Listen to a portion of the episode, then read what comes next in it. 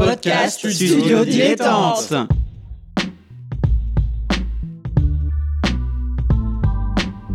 Donc ce que vous proposez comme d'habitude, c'est de la poudre de perlimpin.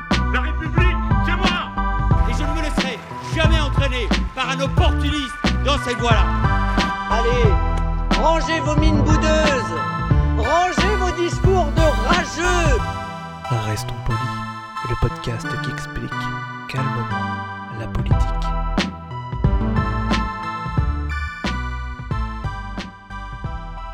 Bonjour à toutes et à tous et bienvenue dans Restons Polis, le podcast qui vous explique calmement et sans prise de tête la politique tous les lundis avec mon camarade Nemo sur Apple Podcast, Spotify et globalement toutes vos applications de podcast préférées.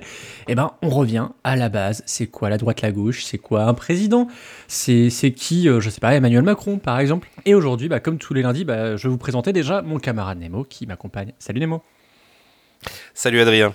Est-ce que tu es prêt à, à gagner, à, à triompher? Ah, tou- toujours, Toujours. toujours. Eh bien, pour introduire ça, petite, euh, petit extrait sonore.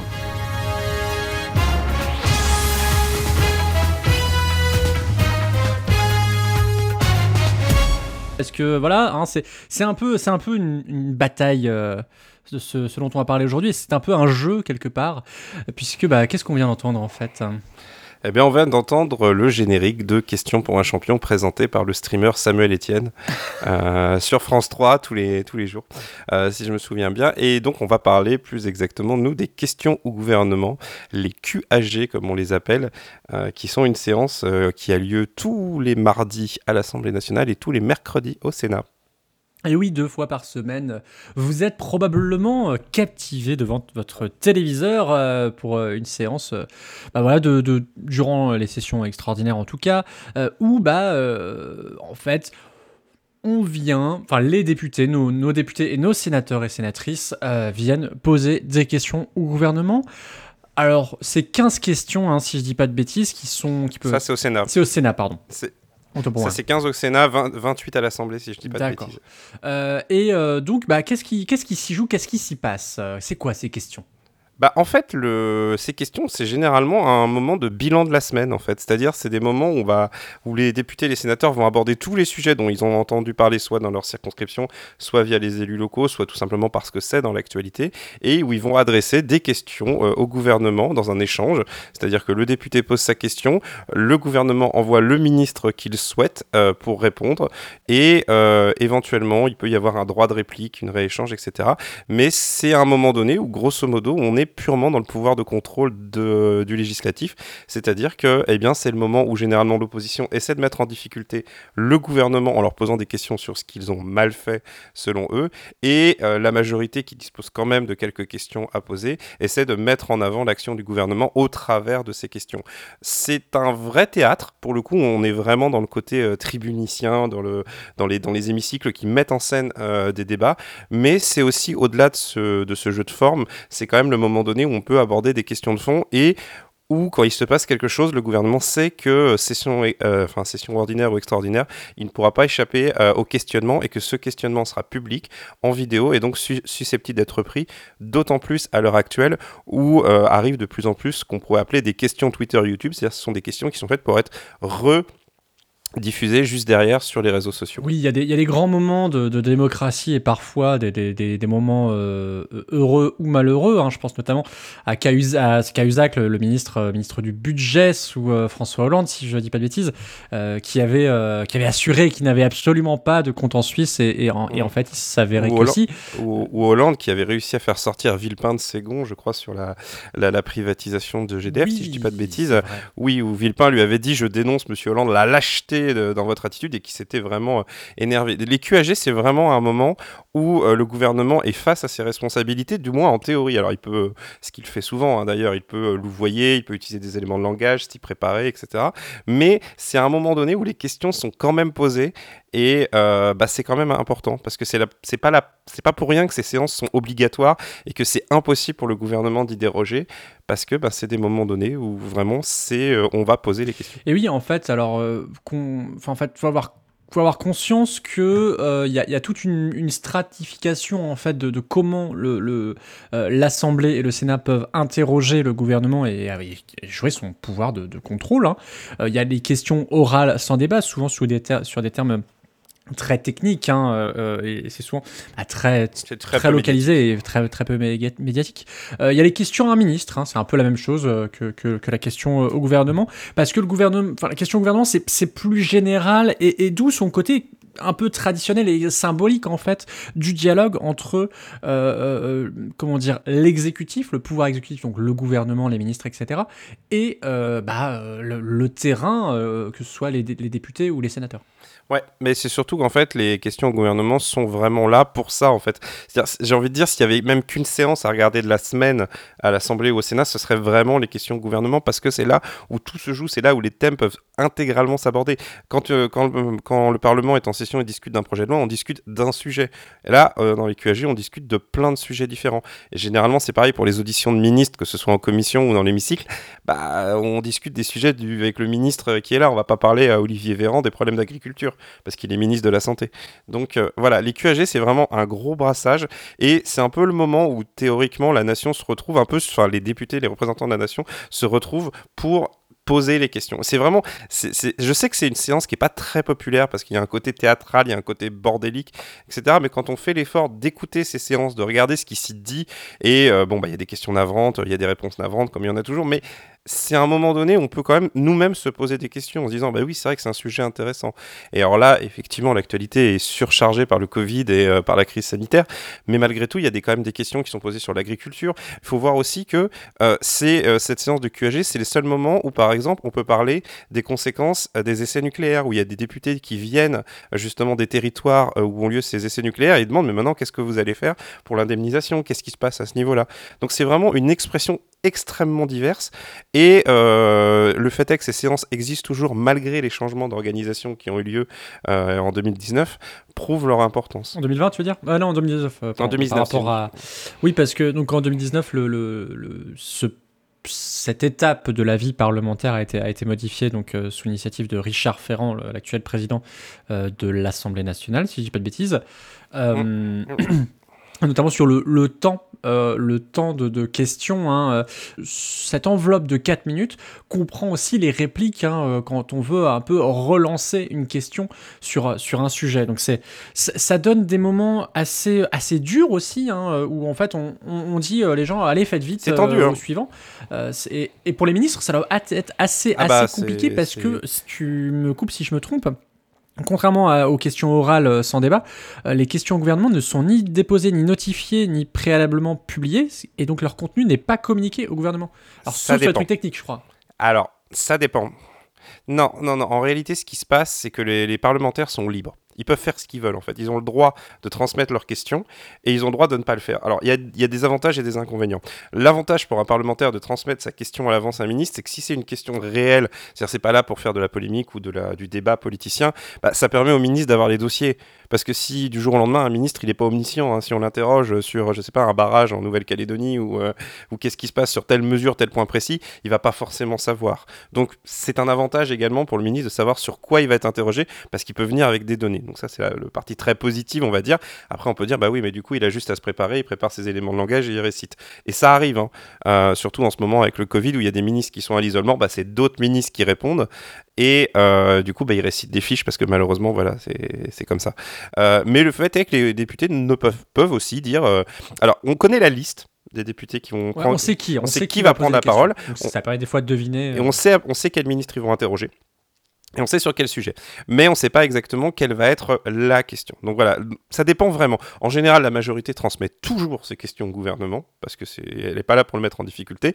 L'opposition, c'est beaucoup plus rare. Euh, et il y a, aussi des députés, des sénateurs qui estiment qu'ils n'ont pas à transmettre leurs questions avant. C'est vraiment, c'est assez, c'est assez, c'est assez personnel à ce niveau-là. Je vais juste faire une précision sur le temps de parole. Effectivement, c'est très court, deux minutes. hein. On le voit, nous, on n'arrive pas à faire des émissions de 15 minutes. Alors eux, faire des questions en deux minutes, c'est très compliqué. À noter qu'il existe quand même une exception cette règle, c'est le Premier ministre qui n'est pas, qui n'est pas limité en temps de parole. Euh, et et euh, il y a aussi une espèce de tradition qui fait que quand un président de groupe parlementaire pose une question, c'est toujours le Premier ministre qui lui répond. Ah bah tu vois, je, je savais pas cette, euh, cette subtilité. Alors je sais que euh, il y a aussi, comment dire, dans, dans le règlement de l'Assemblée nationale, il y a, il y a- il y a une, comment dire, le- le- les réponses aux questions n'ont en principe, faut, c'est- faut le noter d'ailleurs, c'est vrai pour les questions, les questions orales, ces réponses n'ont aucune valeur juridique.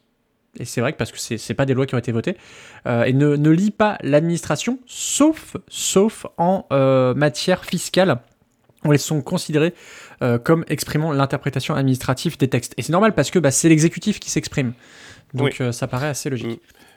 Mais pour revenir sur les QAG, les QAG sont vraiment de l'expression orale et il y aura jamais, alors, en tout cas, j'ai pas souvenir d'annonce à ce niveau-là. Genre, genre, maintenant, jamais un gouvernement va réserver une annonce pour les QAG. C'est euh, genre, il va pas faire une annonce pendant les QAG. Ce qui en dit long d'ailleurs sur le pouvoir du Parlement, au passage. Puisque maintenant, on réserve ces annonces aux médias euh, ou à une expression, euh, une expression du Premier ministre ou du Président, mais pas au QAG. Voilà, déjà. Euh, mais euh, au-delà de ça, c'est vrai que les questions écrites, bon, c'est pareil, c'est comme les questions orales sans débat, c'est du travail très technique. À une époque, certains députés, en avaient, certains sénateurs en abusaient, envoyaient plein de questions écrites pour dire voilà, regardez les chiffres, regardez, je travaille. Mais voilà. Donc les, QAG, c'est vraiment un exercice très particulier. C'est un exercice qui peut être assez agaçant, je, je conçois vu de l'extérieur, mais je pense qu'il faut vraiment donner sa chance à ces, séances parce que euh, au-delà des incidents de séance qui sont très relayés, c'est quand même des séances où on discute d'énormément de choses et euh, ben c'est une diversité d'expressions malgré euh, les difficultés euh, à ce que l'Assemblée et le Sénat soient représentatifs, ça reste quand même une diversité d'expressions. Alors, euh, pour euh, celles et ceux qui nous écoutent, peut-être euh, explicite ce que tu entends par incident de séance. Alors, parce que moi, je vois très bien, on en a parlé hors micro, mais... Ouais, un incident de séance, bah, c'est un député qui pose une question outrancière, c'est un ministre qui fait une réponse qui fait en sorte que bah, des, des députés vont quitter la séance. C'est arrivé plein de fois hein, déjà qu'un groupe de députés s'estime insulté par un ministre et décide de quitter la séance en matière de protestation. C'est aussi les tristement insultes sexistes euh, qui ont lieu à l'Assemblée, les remarques, etc. Donc c'est une séance où il faut bien voir que l'ambiance est très tendue. Ça arrive de temps en temps, surtout à l'Assemblée, que l'ambiance soit très tendue. C'est beaucoup plus rare au Sénat, mais c'est arrivé il n'y a pas très longtemps. hein euh, au Sénat sur une question de, au gouvernement où c'est Laurence Rossignol, qui est une sénatrice PS, euh, qui est vice-présidente du Sénat au passage, qui pose une question euh, sur un cas euh, spécifique relative à des questions de, de Et euh, Éric Dupont-Moretti répond alors qu'il est lui-même engagé dans l'affaire, c'est sur euh, Georges Tron. Et, euh, donc Laurence Rossignol s'énerve vraiment à ce moment-là. Et il faut savoir qu'au Sénat, c'est extrêmement rare. Donc voilà, il y a vraiment, une ambiance dans les QAG où toute la classe politique représentée dans ces hémicycles, je fais bien la précision, quand même se retrouve et c'est généralement la séance des règlements de compte, hein. vraiment. Pour le coup. Bah alors, pour, pour le coup, euh, il se trouve que euh, ce qui est intéressant, c'est que ces questions au gouvernement sont euh, situées autour du Conseil des ministres, qui est donc le mercredi matin. C'est assez intéressant de voir ce positionnement-là. C'est- Enfin, voilà, je, je, je, je sais pas à quoi c'est dû, mais je trouve ça intéressant. Bah, en fait, le truc, c'est que quand les, sé- en fait, à la base, les séances étaient le mardi et le mercredi à l'Assemblée. Lorsqu'on est passé à une séance unique, ils ont mis le mardi pour pas empiéter sur les séances du, les questions du Sénat qui étaient le mercredi. Non, je dis des bêtises en plus. À la base, c'était le mardi et le jeudi et ils ont, ils ont juste gardé la séance du mardi. Euh, Ce qui, ce qui permet aux, élus euh, de retourner Mais- sur le terrain en fin de semaine. Oui, et puis bah il y y a une vraie, euh, il y a aussi un vrai truc, c'est que euh, bah, le gouvernement peut pas être à deux endroits au même moment, quoi. Et, euh, et ben il faut voir quand même que ces séances, mine de rien, ça prend du temps au gouvernement. hein. C'est, c'est-à-dire que il faut que le premier ministre soit au banc. euh, le mardi, le mardi après-midi, le mercredi après-midi, c'est réservé aux séances euh, de questions au gouvernement. hein. Et sachant que tu dis en plus le Conseil des ministres, on voit que euh, bah, c'est quand même des choses qui pèsent dans, la, vie politique. Alors après, voilà, toutes les, séances sont pas, sont pas, sont frappadingues non plus, mais bah, surtout en ce moment, il y a, ce, en fait, le, les, les séances de questions au gouvernement sont à la fois une façon de voir quels sont les sujets qui sont plus remontés dans la sphère politique, donc les sujets qui inquiètent le plus, qui, qui dramatisent le plus, qui sont plus sujets à débat, euh, mais c'est aussi une façon de voir la stratégie de l'exécutif parce que ben, il est obligé de répondre. Même s'il répond mal, euh, il est obligé de répondre. Pour, euh, j'ai évoqué tout à l'heure les questions écrites euh, au, au gouvernement, euh, donc qui sont souvent sur des points techniques, et c'est pas à négliger, hein, mine de rien, parce que donc il y a eu un accroissement là avec le numérique. Mm. il y a eu un accroissement des, des questions. hein. Par exemple, tout simplement, on est passé de en 94, il y en avait 12 000, à, en 2015, il y en a 20 000. Voilà, vous avez 20 000 ré- questions à répondre. Alors le, le- comment dire, le, le gouvernement, il, il a un délai, hein, euh, il a un délai moyen qui s'établit à 180 jours quand même, avec un taux Bah moyen, de, un taux global de réponse de 70%. Donc euh, quand même 30% qui passent. Ça devrait être 100%, mais bon. Ça devrait être 100%, mais c'est vrai que quand un, un- tellement, euh, c'est dur à gérer. À noter que pour les questions qui resteraient sans réponse, les présidents de groupe, donc vous savez, ces groupes parlementaires qui, qui donc euh, constituent plusieurs partis en même temps, euh, peuvent signaler des questions écrites dans le journal officiel euh, auxquelles les ministres s'engagent à répondre dans un délai de 10 jours. Donc ça permet bah, les choses qu'on n'a peut-être pas vues en séance et qui ont toujours pas été traitées, eh ben on peut quand même avoir des recours pour voir des, des choses avancer. Pour vous dire, en fait, la question écrite, c'est le niveau de pression numéro 1. C'est le support N1 et euh, les questions gouvernement, c'est le dernier support, c'est le dernier niveau de support. C'est-à-dire que, euh, bah, en fait, une question écrite, le gouvernement, public. voilà, la question écrite, le gouvernement peut y échapper parce que personne ne surveille vraiment les questions écrites. Mais alors, les questions au gouvernement, euh, il est hors de question que le gouvernement ne dise je ne réponds pas à cette question. Euh, c'est, enfin, le jour où un ministre se lève et dire je ne souhaite pas répondre à cette question et se rassoit au banc, je peux vous assurer que ça va faire un, un sacré ramdam hein, pour le coup, parce que certes, il peut le faire, mais euh, c'est totalement irresponsable. Pour- Enfin, ce serait totalement irresponsable. Euh, et d'ailleurs, c'est aussi pour ça que euh, l'ambiance se tend euh, souvent dans ces, séances, c'est parce qu'en fait, eh ben là, on est vraiment argument contre argument. On n'est pas caché derrière un texte, derrière un amendement, etc. On n'est pas forcément dans de l'échange très précis, très pointu. On est face à un ou une députée qui défend vraiment sa question et le ministre qui doit, ou la ministre qui doit répondre, en fait. Donc c'est aussi pour ça que l'ambiance se tend, parce que ces questions au gouvernement sont le reflet euh, du théâtre politique qui existe, mais le théâtre, c'est euh, vraiment la représentation de la vraie vie, euh, de, de, de la vraie politique. Et je peux vous assurer qu'actuellement, quand vous voyez ce qui se passe avec la situation sanitaire, qu'il y a des élus de terrain qui sont angoissés, flippés, en colère, ou voire même plus, et qui remontent ça aux députés, le député, lui, il remet ça devant le ministre. Donc si la réponse n'est pas bonne, enfin, vous voyez un peu à quel point il y a des émotions qui peuvent aller dans ces séances. Euh, et c'est aussi pour ça qu'elles sont très importantes parce que une fois que c'est dit, une fois que c'est sorti, ben, c'est un peu le rôle aussi de l'hémicycle, c'est de mettre en scène le débat qui existe au niveau national pour éviter qu'il s'exprime ben, par des manières plus violentes. Mhm. Et, et ça a donné ouais, voilà, des, des- des moments euh, assez emblématiques. On se souvient donc des, des réponses de, de Badinter sur l'abolition de la peine de mort. On se souvient des discours de Madame Taubira euh, sur le mariage pour tous, euh, ou même le- les, les- les discours hallucinants de Boutin euh, sur le Pax qui étaient vraiment euh, injurieux, quoi. C'était vraiment euh, terrible. Euh, ou même plus récemment la, la- la colère donc d'Olivier Véran. C'était pas en QAG hein, pour le coup. C'était pas en QAG. Alors, ah bah autant pour moi. Le Véran, il est très. Alors Véran pour le coup, c'est un... mais pour le coup, c'est quand même un bon exemple parce que Véran, c'est vraiment le mec. C'est. euh, Alors je suis désolé pour la métaphore, mais c'est un pitbull. hein. Il ne lâche rien. Mais vraiment, vous le voyez en QAG, il se fait attaquer de toutes parts. Forcément, le ministre de la Santé en ce moment, mais il ne lâche rien. C'est-à-dire que vraiment, euh, il a une. euh, Ça fait partie. Il y a plusieurs types de ministres. Véran, c'est le ministre qui ne lâche rien. Quand il se fait attaquer, il réplique. Euh, et euh, et, euh, ben, ça donne des échanges parfois très tendus, euh, notamment en QAG. Mais pour terminer, ce que je vous conseille, si vous souhaitez les mater, je vais faire un peu de publicité, mais euh, toutes les semaines, euh, le, streamer, pour le coup, le vrai streamer Jean Massier, euh, sur sa chaîne Twitch, lui suit les séances, les diffuse, les séances à l'Assemblée et au Sénat, et vous avez par-dessus son commentaire en plus qui consiste à préciser un peu le contexte, qui s'exprime, etc., et avec, un, et avec un chat, etc. C'est beaucoup plus intéressant à regarder comme ça que de simplement regarder la séance en replay ou, ou, euh, ou, euh, ou à la télévision.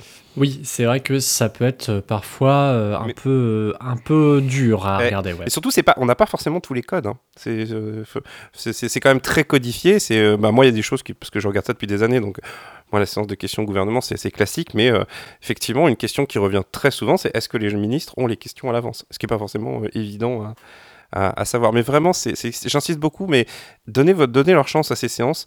C'est vraiment des séances très importantes. Bien, eh ben, on va arriver au terme de cette émission. Est-ce que tu veux rajouter une dernière chose sur les questions au gouvernement? Oui, simplement dire tout simplement que les incidents de séance arrivent, mais que c'est quand même pas la majorité de ce qui se fait là-bas.